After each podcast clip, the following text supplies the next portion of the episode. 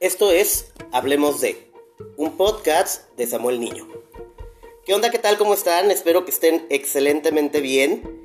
El día de hoy les traigo un podcast muy especial. Eh, bueno, antes que nada, muchísimas gracias por conectarse, por buscarme ahí en Spotify, por darle play, por reproducir cada uno de los podcasts que he estado grabando para ustedes con muchísimo gusto y llevando siempre información interesante y de interés. El día de hoy les traigo un podcast especial. En este podcast voy a, conversar con una persona eh, muy interesante, eh, un referente, una persona que quiero y admiro muchísimo y que el día de hoy nos va, vamos a platicar sobre el Pride. Vamos a hablar sobre eh, estamos en el mes de junio y en este mes se celebra el, mes del orgullo, el mes del orgullo gay.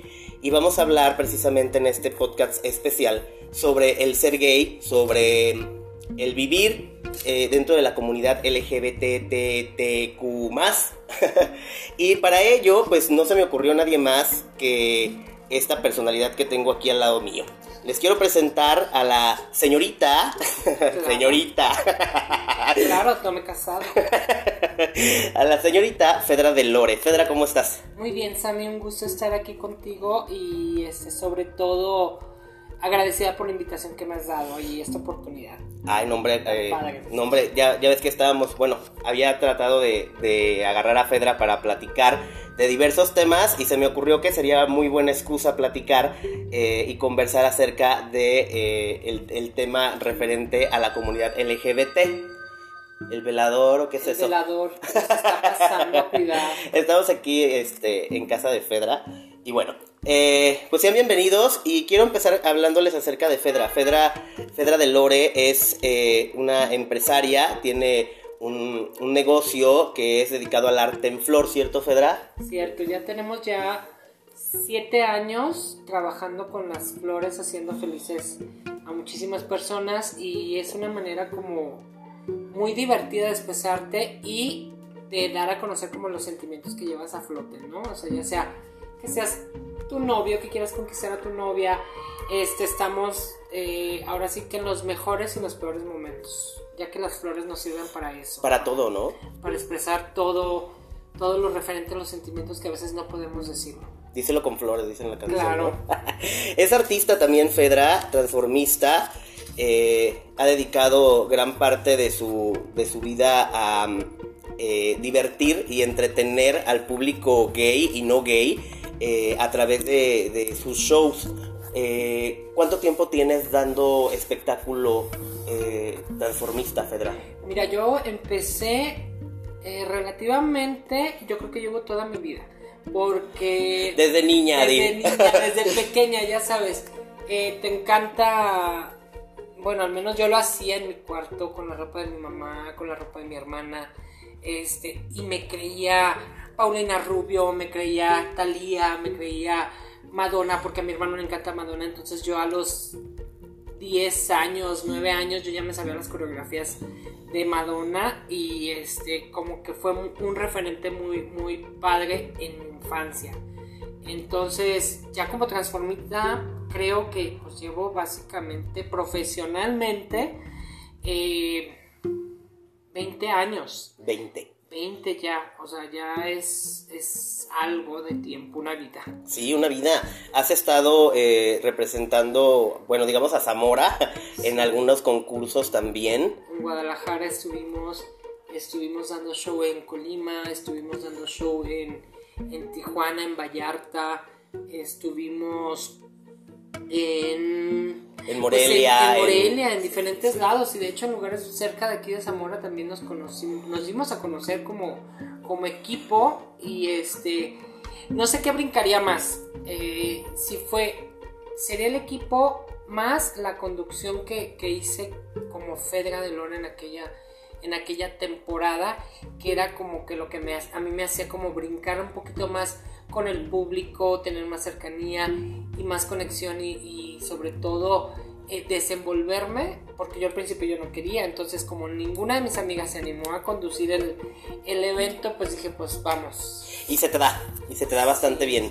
Fedra también es conductora de eventos y, aparte de esto, pues es un referente en la comunidad eh, lésbico, gay y más en, en nuestra ciudad. Para quienes no la conocen, Fedra tiene ya una trayectoria siendo eh, parte de la comunidad y llevando eh, entretenimiento y llevando también, este, alzando la voz con respecto a la comunidad LGBTTTQ+. Y bueno, vamos a hablar un poquito, Fedra, acerca de, de el ser gay. Eh, es, es, es muy complicado ser gay en un lugar, pues, en una ciudad pequeña, en una ciudad eh, muy religiosa, Sí. eh, con mucho, eh, con mucho eh, dado a, a señalar, a etiquetar, a, a la doble moral que... que- Sobre que- todo eso, o sea, el tabú que implica la misma sociedad que te orilla como a mantenerte oculto. Ya ahorita no tanto, ya creo que ya ahorita los chicos tienen muchísima libertad, pero creo que es gracias a todo lo que hemos pasado, las generaciones pasadas, a través del tiempo, para decir ahorita, ¿sabes qué? Estoy en, en un Zamora que respeta, estoy en un Zamora que es inclusivo, estoy en un Zamora que puedo salir tranquilamente y ya no va a haber tanta tanto problema. Que sí lo hay, ¿eh? Sí, sí, sí, claro, pero ah, ¿te acuerdas? O sea, años atrás era un, un este, pues vámonos juntos porque si nos, nos agarran solitos como que va a ser muy, muy diferente.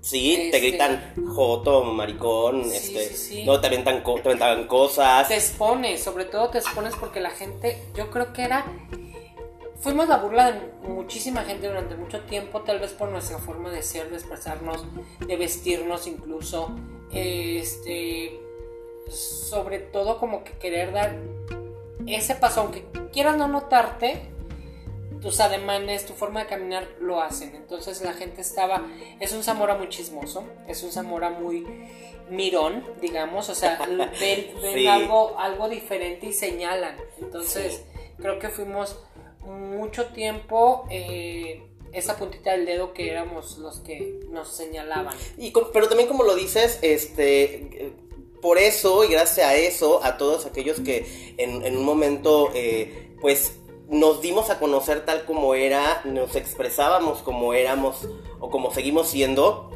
eh, gracias a eso, las nuevas generaciones ahora pueden ser más, más eh, open, más libres. Claro, ¿no? a mí a veces hasta me sorprende ahorita de ver ciertas este, personas que digo, wow, qué padre, qué padre va vestido ese chavo, qué padre va vestida esa chava, este, se ve feliz, se Eso. ve libre, se ve, se ve plena en, en- en la calle y se ve segura de sí misma. Entonces, cosa que tal vez nosotros salíamos con un poco de timidez Ujú. y pues te lo ponías, o sea, al final era de cuenta, pues me voy a poner este, esta ropa o me voy a hacer este tipo de corte de cabello para expresarme, ¿no? Sobre todo creo que es expresión corporal, la que hacemos la comunidad LGBT y que es por lo que muchas de las veces pues nos señalan.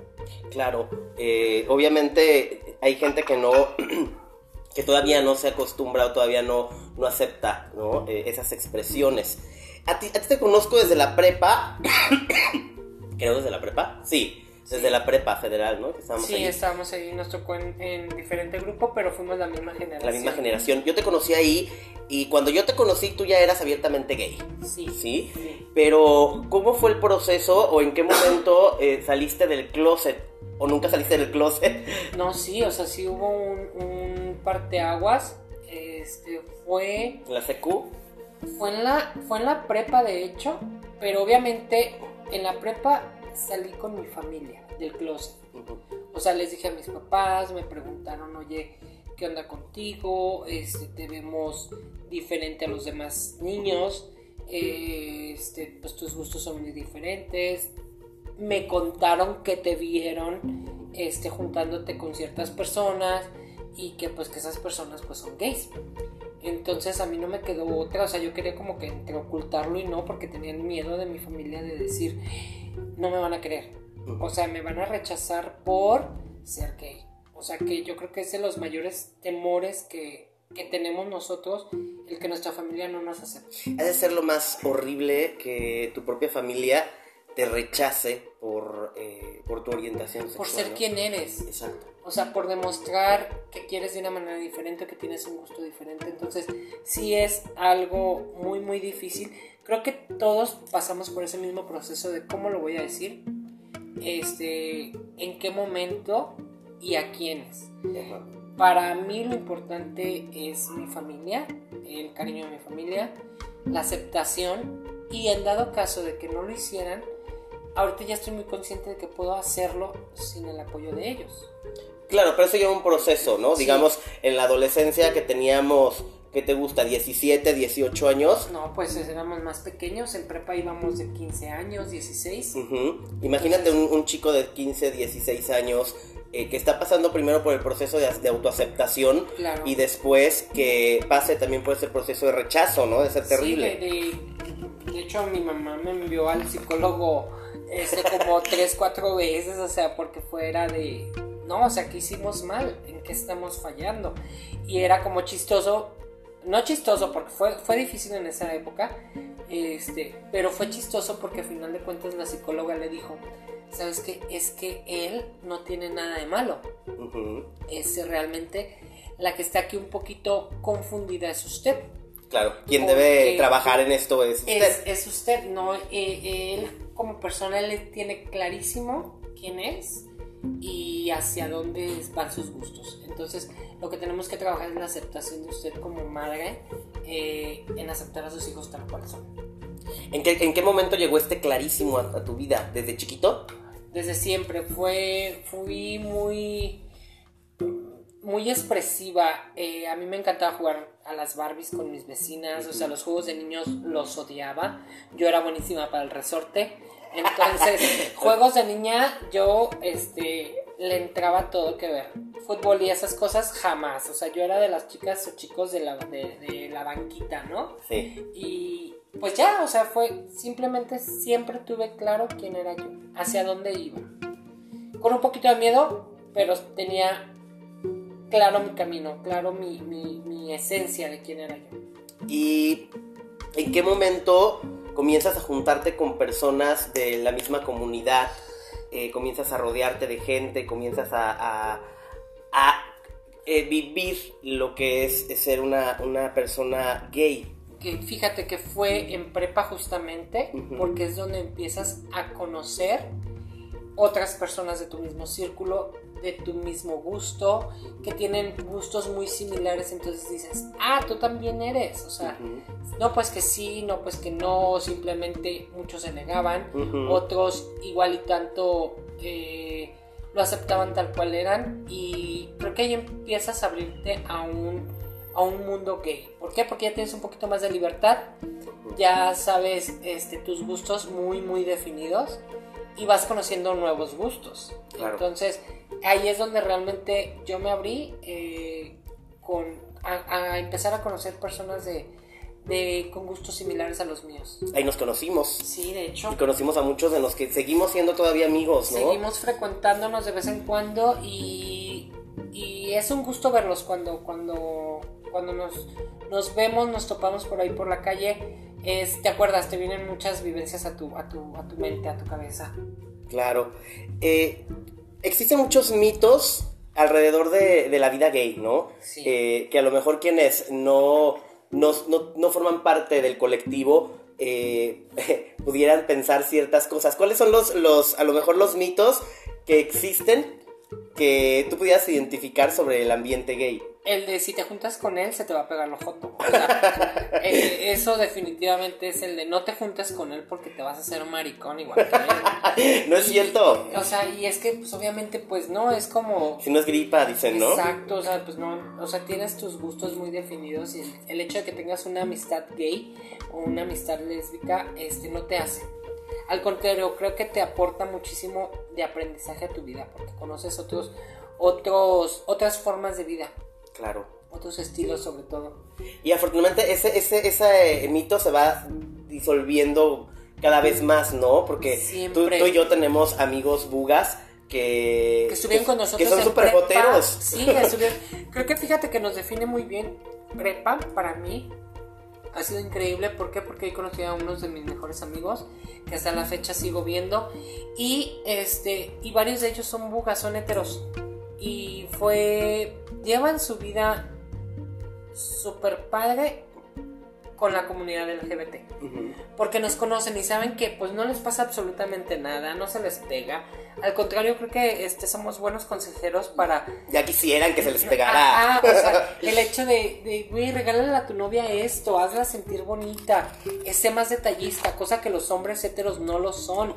Entonces le aprenden a una este, el, el gustito, ¿no? El cómo llegarles, hasta cómo ligárselas. Claro. Y a lo mejor eso también te, te ayuda mucho en tu negocio, ¿no? Sí, O sea, para que- eso sí es como que le pongo, que le doy. Ah, pues es primera cita, segunda cita. Ah, regálale estas flores. Llévale girasoles, llévale rosas rojas.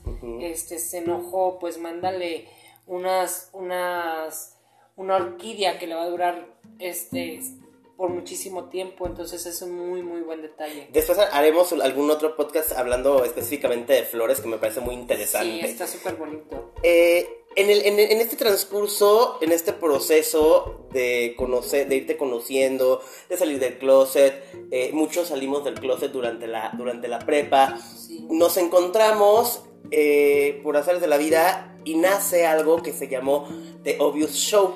Buenísimo. Este, creo que de mis mejores recuerdos y siento, me pongo muy nostálgica cuando recuerdo a The Obvious porque éramos una bola de amigos queriendo cambiar el mundo en Zamora, o sea, el, el mundo LGBT en Zamora. Este, ¿Por qué? Porque no teníamos a dónde ir. Eh, nosotros pues nos íbamos cada mes a Guadalajara a bailar, a ver los santos gays de allá, a convivir con más gente, ¿no? Y aquí en Zamora no había absolutamente nada. Entonces creo que de ahí nace el proyecto de decir, bueno, ¿para qué ir a Guadalajara si nosotros podemos hacer algunos eventos aquí, algunos discos? Eh, metemos un show, metemos stripper, hacemos y deshacemos, entre nosotros mismos nos vamos a vestir de tal artista. Eh, entonces eso fue muy divertido y fue muy muy bonito porque era un proyecto que duraba un mes para hacerlo una sola noche y esa noche darlo todo. Este, en el escenario, los chicos que nos apoyaban en barra, la decoración del lugar, la temática de la fiesta y sobre todo creo que nos divertíamos mucho como amigos. Sí, era, era un proceso eh, arduo, era un proceso muy arduo porque involucraba mucha arte. Sí, Desde, desde los vestuarios, el maquillaje, las pelucas. Lucas, ¿Qué este, personajes vamos qué a personajes hacer? vas a interpretar. porque dependía de la, de la, del, del evento, la temática del evento para saber qué artista con qué canción y qué vestuario. Entonces, entonces dentro del equipo eh, teníamos muy, muy buenos elementos. Eh, Tufi, por ejemplo, con, la, con el vestuario. Eh, me acuerdo de, de Chris con el maquillaje, las pelucas. Me acuerdo de otros que nos ayudaron en aquel tiempo, que era Juan. Juan este, nos apoyó durante mucho tiempo con eso, las pelucas, el peinado, el maquillaje. Eh, ¿Quién más? Pues las mismas coreografías eh, que tenemos que armarlas. Nosotros mismos éramos nuestros bailarines y al mismo tiempo éramos el, el artista. Eh, fue, fue buena, buena fiesta y buena joda. Sí, también. Eh, ¿En qué año inicia The Obvious Show, el proyecto de The Obvious Show? Ya tendríamos, este año cumpliríamos 16 años, o cumplimos 16 años en mayo, el 13 de mayo, este fue nuestro primer evento hace 13 años. 13 años. Sí, ya, ya fueron, este, poco a poco pues se fue logrando y se fue, cada quien fue agarrando sus proyectos por separado, pero en sí como grupo duramos 10 años haciendo los eventos, año con año, año con año, de una forma u otra este, se lograban. Ujú. Entonces llegamos al aniversario creo que número 9, este, donde todavía estamos la mayoría de- de- del equipo. del equipo. Y déjenme contarles para quienes no, no tienen la referencia o no llegaron a ir nin- a ninguna ocasión a, estos eventos, se fueron convirtiendo en eventos muy relevantes en la ciudad. porque básicamente era eh, un entretenimiento eh, diferente, enfocado para la comunidad LGBT, pero que poco a poco la comunidad hetero también fue incluyéndose, ¿sí? E incluso ya este, las mismas personas heterosexuales nos preguntaban, ¿cuándo va a ser el próximo evento, sí, no? Quiero ir, invítame, me dijeron. E incluso venía gente de fuera, o sea, se fueron, fueron tan grandiosos los eventos que venía gente de Guadalajara directamente a, nuestros, a nuestras fiestas, venía gente de Uruapan, venía gente de Zaguayo, entonces venía un buen de gente de otros lados, más la que había aquí en Zamora y más los héteros. Entonces eran fiestas súper padres con temática, bailábamos toda la noche, el ambiente era sano en cuanto a la relación interpersonal de cada quien. Ellos ya sabían perfectamente que iban a ir a divertirse. Claro. No había, eh, si había algún pleito, pues para pronto lo calmábamos Tratábamos de que la gente se sintiera cómoda y segura, sobre todo la seguridad, porque eso era lo que nos, nos, nos enfocábamos mucho en la diversión y la seguridad, que tú fueras a un lugar seguro a divertirte. Eh, y pues más aparte el show, o sea que el show todo el mundo lo esperaba. Creo que ahí salieron grandes personajes y grandes personalidades dentro de la comunidad LGBT aquí en Zamora. Así es. Y TOS, como, como le abreviamos, de Obvious Show, se convirtió en un, un parteaguas para que la sociedad también fuera volteando a ver a esta comunidad que estaba rezagada, que estaba escondida, que como, decí, como decías hace un momento teníamos que irnos a Guadalajara, Morelia, ciudades más grandes, para poder encontrar un lugar donde fuéramos aceptados, donde pudiéramos bailar, disfrutar, este... Sin que nadie te juzgara. Sin que nadie te etiquetara, te viera, te apuntara, te, te juzgara o te atacara. Sí, sí, sí, porque hubo varios casos aquí en Zamora donde, donde llegábamos a ir. Este, obviamente la comunidad LGBT estaba dispersa, entonces te metías a donde pudieras. Eh, ya, ya fuera una disco, ya fuera un barecito, ya fuera lo que fuera. Entonces, muchos de los chavos, al verte un poco amanerado, al verte un poco más eh, sobresaliente que otras personas, te empezaron a criticar y buscaban la manera de agredirte.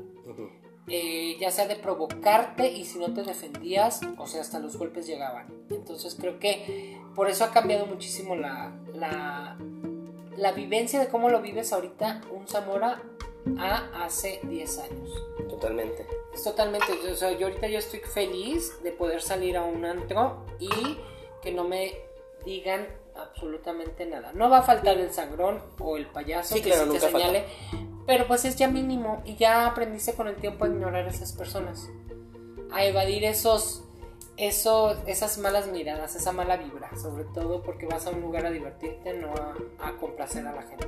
Y algo que yo creo que hemos enseñado, eh, se va a escuchar este medio ostentoso lo que, lo que voy a decir, pero algo que hemos enseñado a la comunidad es que eh, el respeto parte de uno y nosotros respetamos para, que, para ser respetados, ¿no?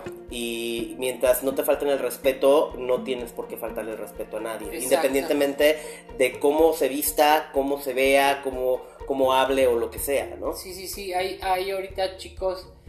Eh que realmente no, no han luchado o no han sabido eh, qué fue lo que pasamos en las generaciones pasadas para llegar al momento de hoy. Eh, sobre todo, yo creo que empieza en concientizar a las demás personas en decir esto está bien y esto está mal. O sea, la agresión está mal. El llevarme bien con las personas está muy bien, sea quien sea.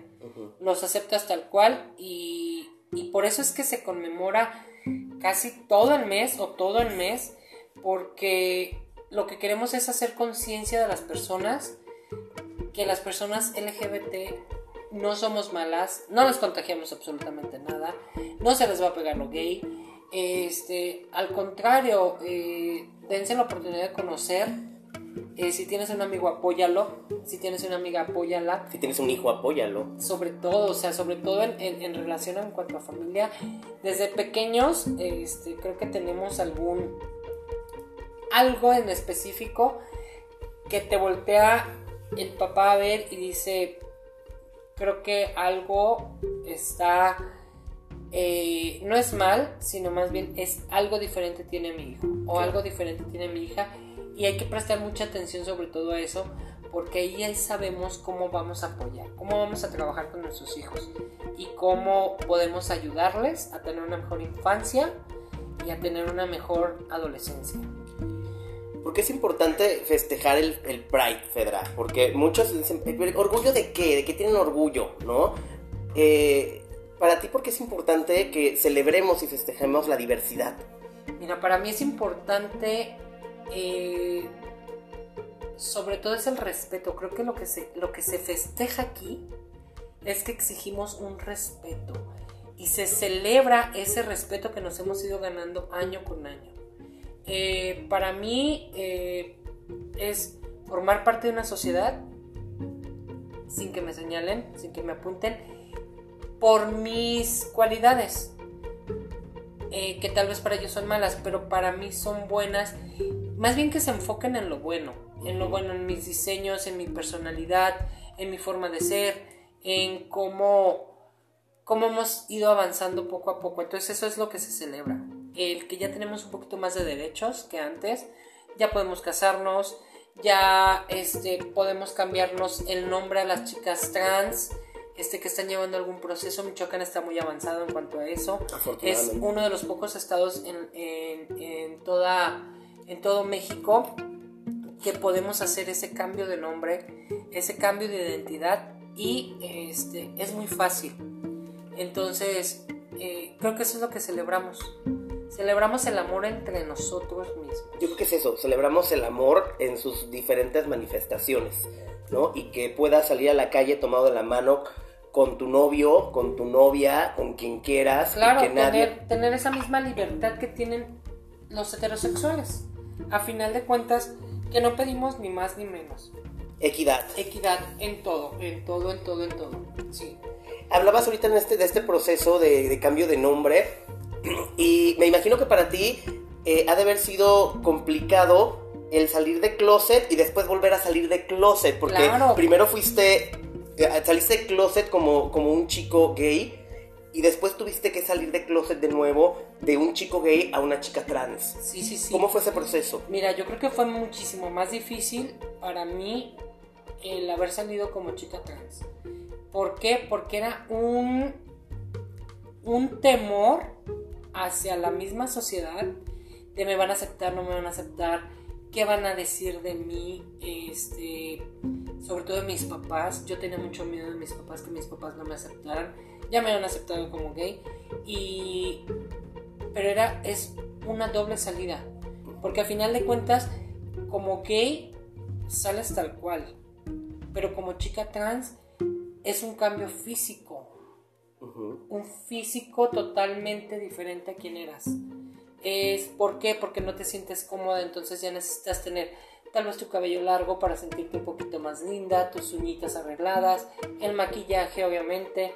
Eh, para mí, eh, yo poco a poco empecé con mi transición, con mi hormonización, mi cambio de, de hormonas, mi transición, entonces fue este, el ir conociendo sobre el tema, saber qué hacer, qué repercusiones iba a tener sobre mi cuerpo y qué cambios iba a tener en, en, lo físico, que para mí era lo importante, o sea, el verme como una mujer.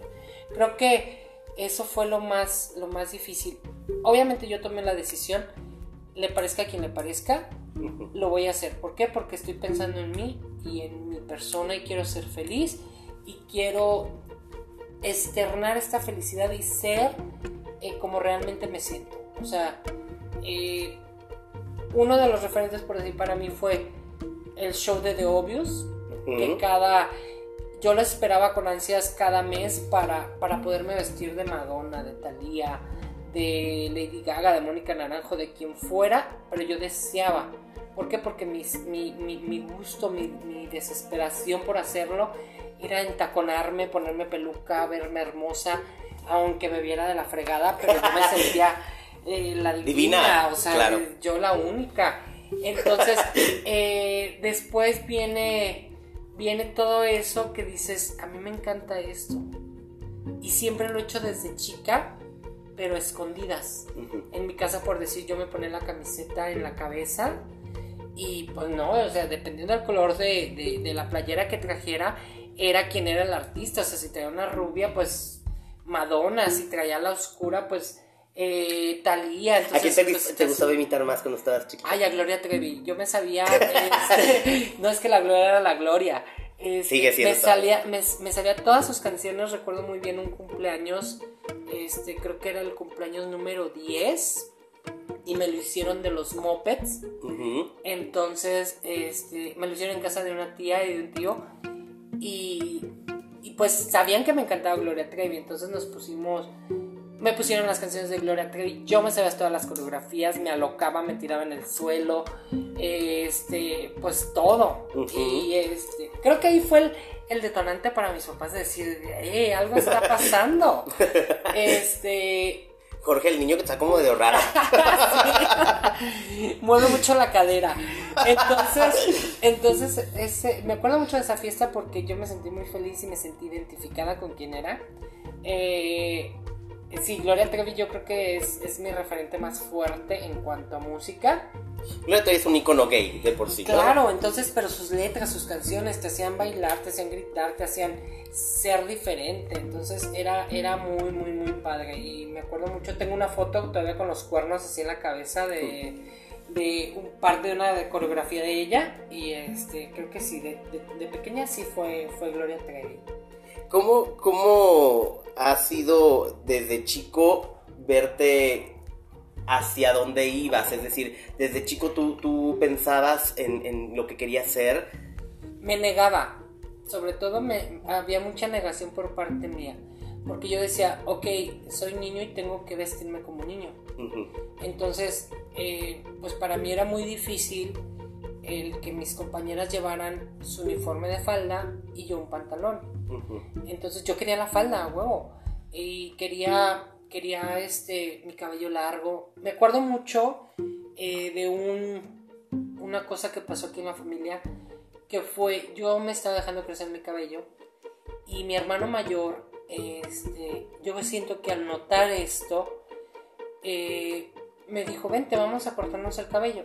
Él tenía su cabello largo, pero obviamente él es hetero y tenía el derecho de portar un cabello largo sin verse femenino. El cual a mí, pues mi cabello larguito, este, son diferentes alemanes los que tiene una. Eh, y me llevó y me hizo un corte de cabello y me acuerdo que ni siquiera me dijo, yo dije, pues va a ser, yo recuerdo que yo quería un, una melenita.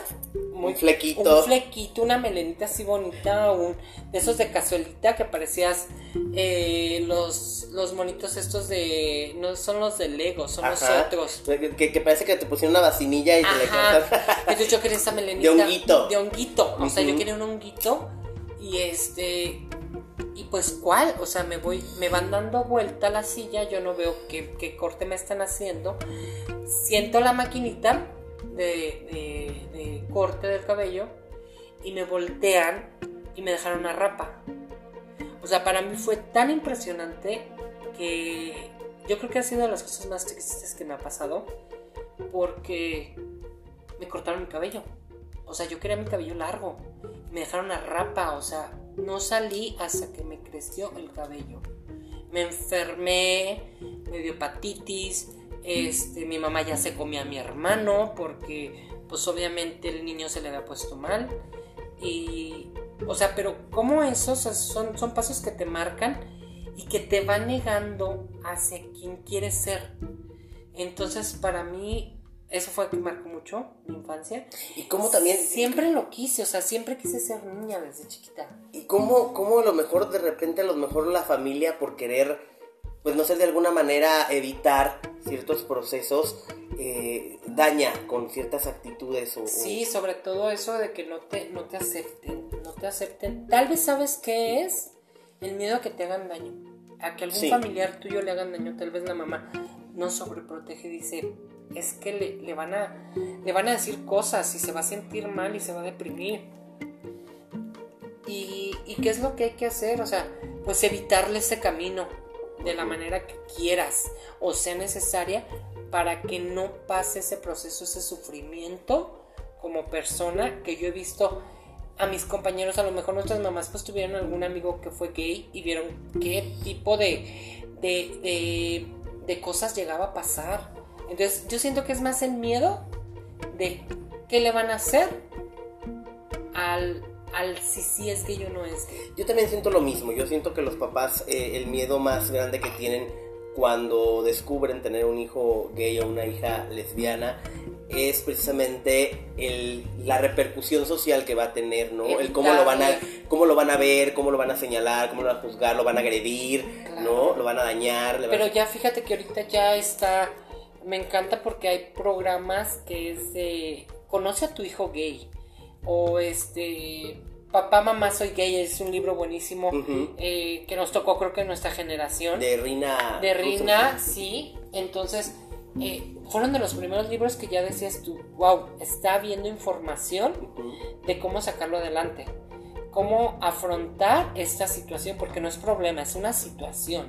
Entonces, eh, ya empezamos a contar con un poquito más de apoyo psicológico, este, en libros, en videos, ya había más inclusión gay en cuanto a videos, televisión, eh, se dejó se dejó muy de lado el que el gay era burla, entonces se dejó al, al, gay empresario, a la lesbiana poderosa. Claro. Este, se quitaron muchos, o se han quitado muchos estereotipos. Estereotipos que, que, que, siguen existiendo también con base a eh, eh, la cultura y con base también a los medios de comunicación, ¿no? Porque luego veíamos los programas que salía el gay, pero era la jotita. La, chistosa, la, que se, la que quería ser mujer y eso también es, es raro. O sea, no, no, no todos los gays quieren ser mujer. En mi caso sí, ¿eh? Pero, pero es que no es que haya querido, sino es que siempre lo sentí. Siempre sentí esa necesidad de, expresarme de esta manera y sentirme libre. Eh, para mí yo sé que no he logrado la plenitud, pero voy en un proceso muy bonito y del cual estoy muy orgullosa. Y ha sido un proceso, eh, si bien a lo mejor que yo he vivido el, proceso por el que has pasado, ha sido un proceso lento, pero ha sido un proceso seguro. No, y aparte, o sea, me tardé treinta y tantos años en decir lo voy a hacer. ¿Por qué tardaste tanto? Por miedo, por miedo, sobre todo fue eso, miedo este, es que yo veía a las chicas trans de mi generación, digamos, pasada, que todas se dedicaban a la prostitución, que la mayoría era, este, lamentablemente a lo mejor no tenían un trabajo porque no se los ofrecían, no se los daban. Entonces, ¿qué las orillaba a prostituirse? Entonces, y no pasaban de tener una estética, de siempre era lo mismo, o sea, o tenías una estética o te prostituías cuando eras una chica trans. Entonces yo veía que pasaban las chicas trans y les chiflaban a más no poder desde que las veían en la esquina hasta que iban pasando y veían que se perdían en la otra esquina. Entonces para mí fue un miedo. Era un acoso terrible. Horrible, horrible. Yo veía que las chicas eh, pasaban algunas con miedo, otras ya más valientes este, se afrontaban a los chavos que les chiflaban o hasta entraban en el mismo mood de cotorreo, de no pasa nada, pues que me chifle, me veo increíble. Me doy la vueltita para que me vea bien. Sí, claro, o sea, si le gusté es por eso que me está chiflando. Entonces, este, yo veía todo eso y para mí sí fue miedo. Por eso yo me tardé tal vez 30 años en dar mi, mi paso, eh, acompañado de grandes amigos del gran apoyo de, sobre todo de mis amigos porque mis papás no sabían qué era lo que estaba pasando. O sea, ya había dicho, pues es gay, pues ahora le va. O sea, recuerdo que, mi papá me dijo muy claramente, seas quien seas, sé el mejor. Entonces para mí eso se me quedó muy marcado. Y dije, bueno, o sea, puedo ser la chica trans y puedo ser la chica trans que tiene una increíble florería, que es empresaria, que le encanta su trabajo, que tiene amigos increíbles y que puede llevar un estilo de vida diferente. Claro. No el típico. Entonces, por eso fue que me tardé tanto. Pero cuando lo empecé, lo he disfrutado y he sido la persona más feliz que yo creo que he conocido en el mundo, la verdad. Sigue habiendo etiquetas dentro del mismo eh, colectivo LGBT, ¿no? Incluso eh, dentro del- del- de la misma comunidad gay existe homofobia, aunque pareciera ridículo. Sí, o sea, es en cuando nos deberíamos de apoyar, creo que parece que digan, vale, se abran los juegos del hambre. O sea, ¿quién es la más chingona? Eh, ¿Quién sobresale más? ¿Quién lo hace más feo? A esta hay que tirarle carrilla, esta está fea, esta está prieta, esta eh, está gordita, esta es muy amanerada. Entonces, hay un buen de etiquetas que deberíamos de tirar dentro de la comunidad LGBT. Sobre todo, hay que empezar por ahí, por el respeto entre nosotras mismas y nosotros mismos para decir, venga, podemos hacer el siguiente paso y que nos vean que entre nosotros nos llevamos bien. Claro. Sí, ¿no? Porque nos tiramos mucho, mucho, mucho. Que, que el ambiente gay es un ambiente muy pesado. O sea, quienes, quienes estamos dentro del ambiente gay sabemos que es Sí, un ambiente decimos, o sea, muy pesado. decimos, ¿no? o sea, Incluso los que heteros este, que, que- que son joteros. Se asustan, o sea, porque dices, güey, te dijo tal cosa y tal cosa y tal cosa y dices tú, ah, no le hagas caso, o sea, esa, O- o- o te la le contestas, igual, ¿no? o sea, le contestas, pues es que ya es así, ya así, ya así, ya así, y toma la perra, le gané. O sea, pero ¿sabes qué pasa? Que también en la comunidad este, somos muy llevados, pero somos muy relajados porque nos, eh, esas bromas o esas tiradas las aventamos y las hacemos chuscas. O sea, Sí. las hacemos divertidas y no nos hieren. Por eso, Porque, sí, exactamente, porque no es lo mismo que te diga maricón un maricón a a que te diga que maricón. el vecino, Claro. que está con barba y todo, y dices tú, ¿y este? O sea, en cambio, pues la, derecho? la- la comadre te puede llamar como ella quiera y no te ofende. Este, sí, sí, es, es, es muy, es muy llevadera, es muy fuerte la llevadera, pero sobre todo sabemos aguantar. Creo que ya cuando, cuando un hetero nos llega a decir una pequeñez, para nosotros ya no es nada, porque ya nosotros ya nos dijimos de todo. De todo, sí, hasta de lo que nos vamos a morir. Entonces, sí, es, es parte de, de- de la comunidad. Pero que es muy diferente también, por ejemplo, la perreada o este o la bufada a, a, por ejemplo, ya eh, señalar o etiquetar por ciertas características personales, ¿no? Claro. Que, que es lo que, lo que comentábamos hace un momento sobre eh, tratar de quitar las etiquetas dentro de, de la misma comunidad, ¿no? Eh, y, y de- y dejar sobre, sobre todo eh, paso a- al respeto. Mira, hay etiquetas muy bonitas, este, como, como lo que sobresale, no sé, a los osos, a los peluditos. O sea, esa etiqueta está padre, o sea, porque te refieres a un algo bueno de ti que aceptas. Cuando lo aceptas. Cuando lo aceptas, claro. Pero en cambio, este, pues no todas son locas brinconas y no todas son pasivas. En, en- en cambio, este, sí hay que saber como que Y que saber. sí, y también ahorita que, hablas de, de las pasivas, que luego también se utiliza como ofensa dentro del ambiente, ¿no? Sí, o sea, Eres si pasiva, bueno, y que tiene que ser Ajá, pasiva. o sea, tú eres la débil de la relación, eres la mujer.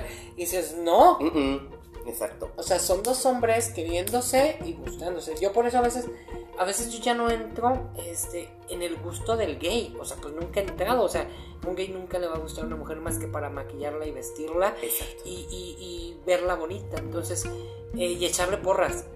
Pero a mí me gustan pues los hombres varoniles. Y, y creo que ya dentro de la comunidad, pues yo ya no lo voy a, a, este, ya no voy a ser como su, de su gusto.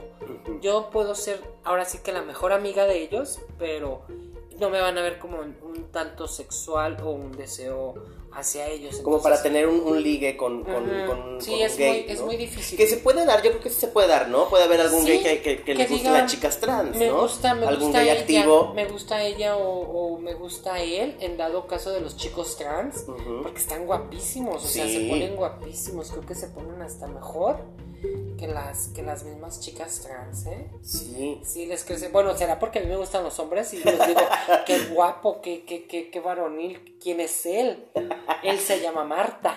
Entonces, Sí, dices claro. tú, o sea, ¿qué onda? Y que esto está pa- padre que, que, que quienes nos escuchan lo, lo comprendan porque la identidad de género no está relacionada con la orientación sexual. Nada es que decir, ver. nada que ver. O sea, es decir, una, una- un, un chico trans eh, puede ser, este, puede seguir siendo hetero, ¿no? Es decir, Sí. les pueden seguir gustando las mujeres y no... Claro, claro, o sea, puede ser, este, es la chica trans que le gustan las mujeres, entonces ya la convierte tal vez en una chica trans, lesbiana.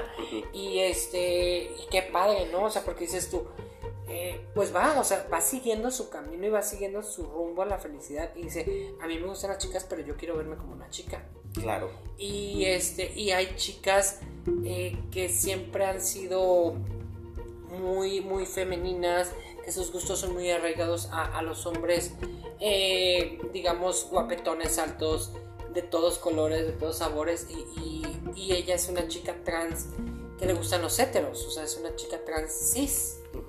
Y ya, pues va aplicando. Hay un. Hay buena. Es donde estábamos hablando de las buenas etiquetas. Porque es como te defines. O sea, dices, yo soy esto, esto y esto. Claro. Entonces. Porque al final necesitas definir quién eres, qué, quieres de la vida, ¿no? Sí, o sea, este, yo soy un chico gay pasivo. O soy un chico gay inter. Entonces ya te, ya te vas comunicando con tu próximo ligue o ya te vas comunicando con tus próximos amigos y hasta ya tienes cosas en común porque dices, ah, yo también.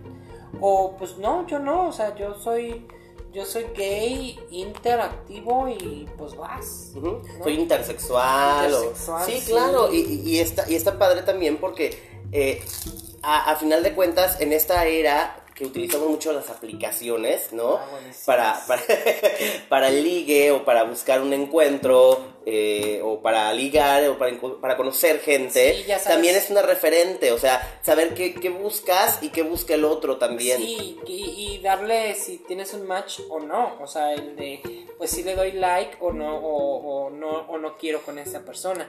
Ahorita creo que ya nos están facilitando muchísimo las cosas. Antes sí era un poquito más difícil y más complicado. Porque era, porque era adivínale, o sea, era adivínale y pues las dos espaldas. Y a ver si sale. Sí, o sea, y a ver qué onda, a ver qué ¿Utilizas las apps para, para ligue? Sí, las he utilizado y fíjate que, para mí fue muy bueno utilizarlas porque ahí encontré eh, encontré a una persona que hasta el momento nos hemos complementado este y eres sincera desde un principio, o sea, ya cuando ya te da un match o ya te da un like, ya sabe perfectamente quién eres. ¿Por qué? Porque en tu descripción lo dices. Entonces, ya dices, sabes que yo soy una chica trans, este, tengo veintitantos años y este, me gusta esto y esto y esto otro. Entonces ya es como que te ahorra el, el, tanto pedo y tanto presentación. Sí, y ahí ser honestos, ¿no? Porque luego de repente también te encuentras con... Ay, no, y hay un chingo de falsos, ¿eh? O sea, que gente chismosa. Aquí en Zamora somos bien chismosos y bien, bien este. Nomás estamos viendo a ver quién está haciendo qué y a quién te topas y dices tú, ay, fulanita está en la aplicación esta y déjale jugar una broma. O a final de cuentas ni llegan a las citas, o sea, es complicado. A veces sí es complicado es el manejar. Doble filo, sí, sí, sí, sí. Y otras personas que luego, luego mándame la foto, o sea, y dices tú, espérate. O sea, sí venimos a esto, pero este, despacito. Despacito, ¿no?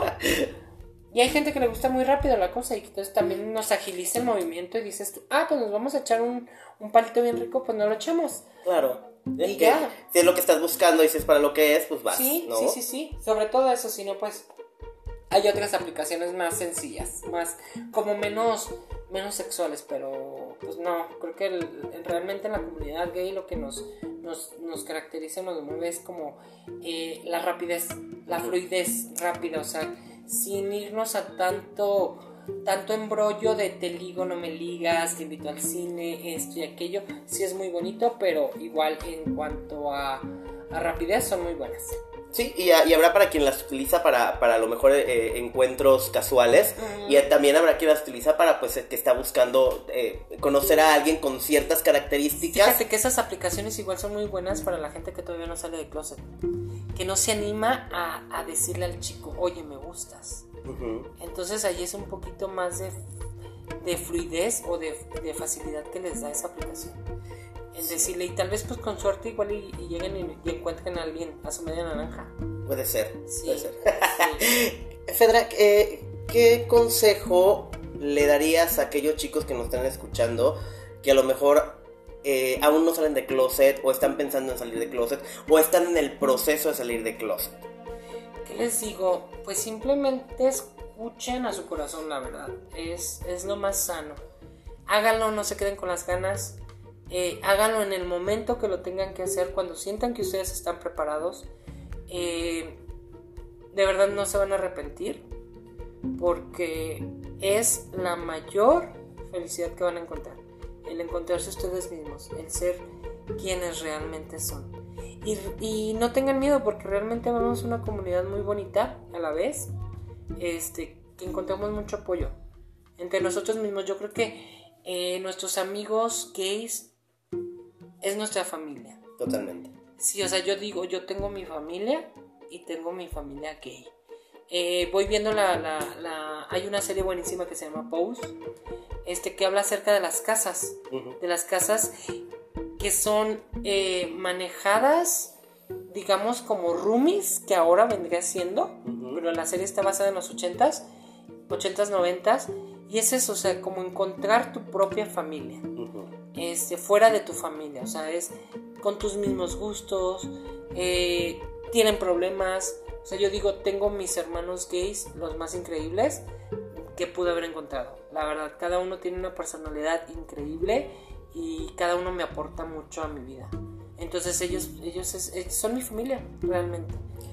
Para las chicas trans que nos están escuchando, eh, ¿alguna sugerencia, algún consejo? Para aquellas que están también en el proceso o, están también en esta eh, dualidad de, quién, de soy. quién soy. Sobre todo, no sé, es lo mismo encontrarse, es poco a poco, es a tu tiempo, a tu, a tu manera, porque realmente yo tal vez no lo hacía porque por ignorancia de que eh, no tenía tal vez los medios este, de un tratamiento hormonal.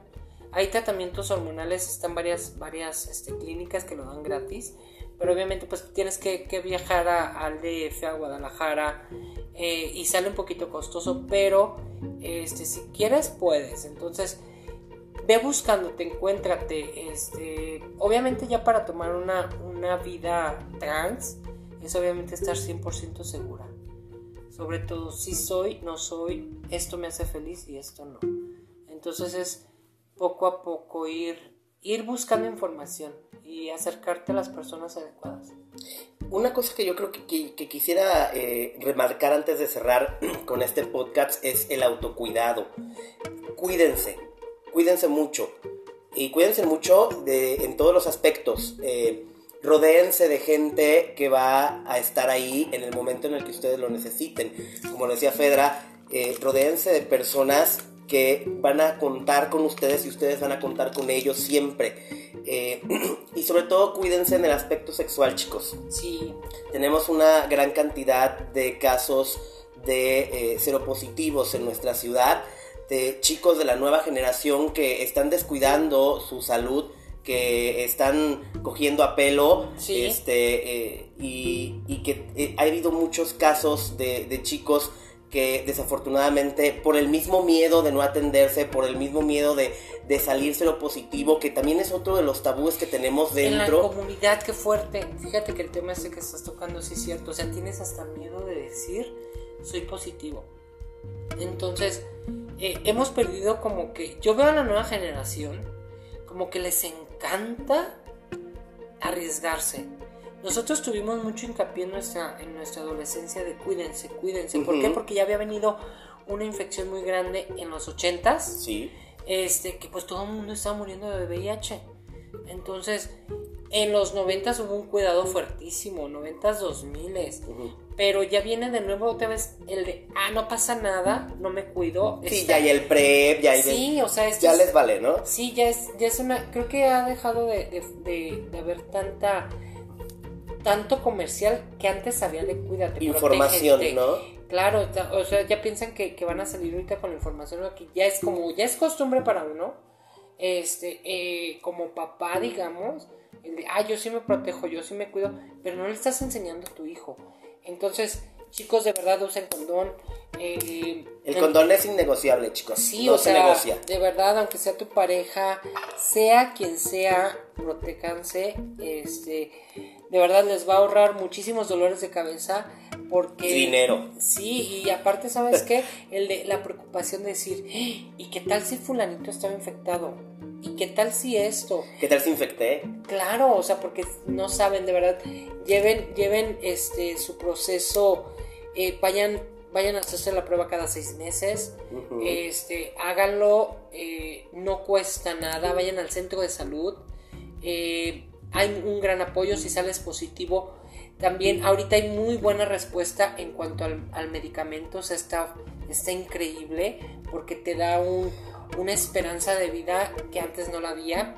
Simplemente eh, cuídense chicos y sí, sí, hay que, hay que, hay que, hay que apoyarnos unos a otros. Perfecto.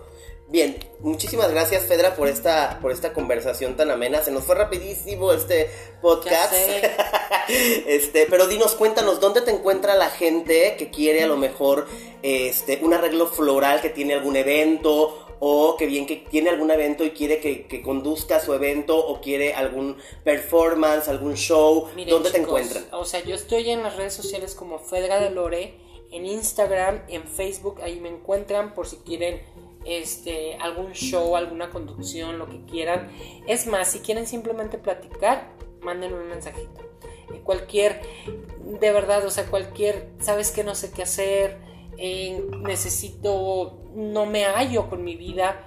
Este, creo que a veces platicar ayuda de mucho y igualmente pues si quieren florecitas pues estamos en Lantana, Lantana Floristería, estamos ubicados en Juárez número 77 entre Hidalgo y, y Morelos y pues igual en Facebook estamos ahí como Lantana Floristería, pero de verdad chicos, este cualquier cosita estoy a sus órdenes. Muchísimas gracias, Fedra, por este podcast tan ameno y tan nutritivo en cuanto al tema de la comunidad. Esperemos volver a tenerte para hablar de flores. Sí, ojalá pronto. Muy bien. Chicos, pues tenemos un aviso también. El día va a haber una marcha en Zamora. Es la segunda marcha, de hecho, que, que- que se hace. Aquí en Zamora la primera la organizamos nosotros. Así es. Que fue para un 13 de mayo. Este, exactamente. eh, no, 13 no. Veintitantos de mayo. Que fue para la lucha en contra de la homofobia. Y ahora viene la, la marcha de la comunidad LGBT de aquí en Zamora. El día Me parece que es el día 27 o 28, Creo no sé, por sí, ahí es está en las redes sociales. Sí, chicos. Creo que es el 28. Ujú. Entonces, este, para que estén ahí al pendiente y, Vayan, apoyen y apoyen, comunidad. apoyen a la comunidad LGBTQ más Zamora. Muchísimas gracias por habernos acompañado en este podcast. Espero que haya sido de su agrado. Y les quiero recordar, como cada podcast, que estos podcasts son llevados a ustedes gracias a Alitas y Boneles a la Brava, que aquí mi, mi querida Fedra ya ha probado. Buenísimas. Buenísimas, Ah, ¿cierto o no? sí. Eran las de mango. Las de mango habanero, ¿no? Sí. Bueno, pues búsquenos por ahí en Facebook o Instagram como a- Alitas y Boneles a la Brava. Muchísimas gracias y nos vemos en el próximo episodio. Hasta pronto. Gracias, Fedra. Gracias a mí. Bye.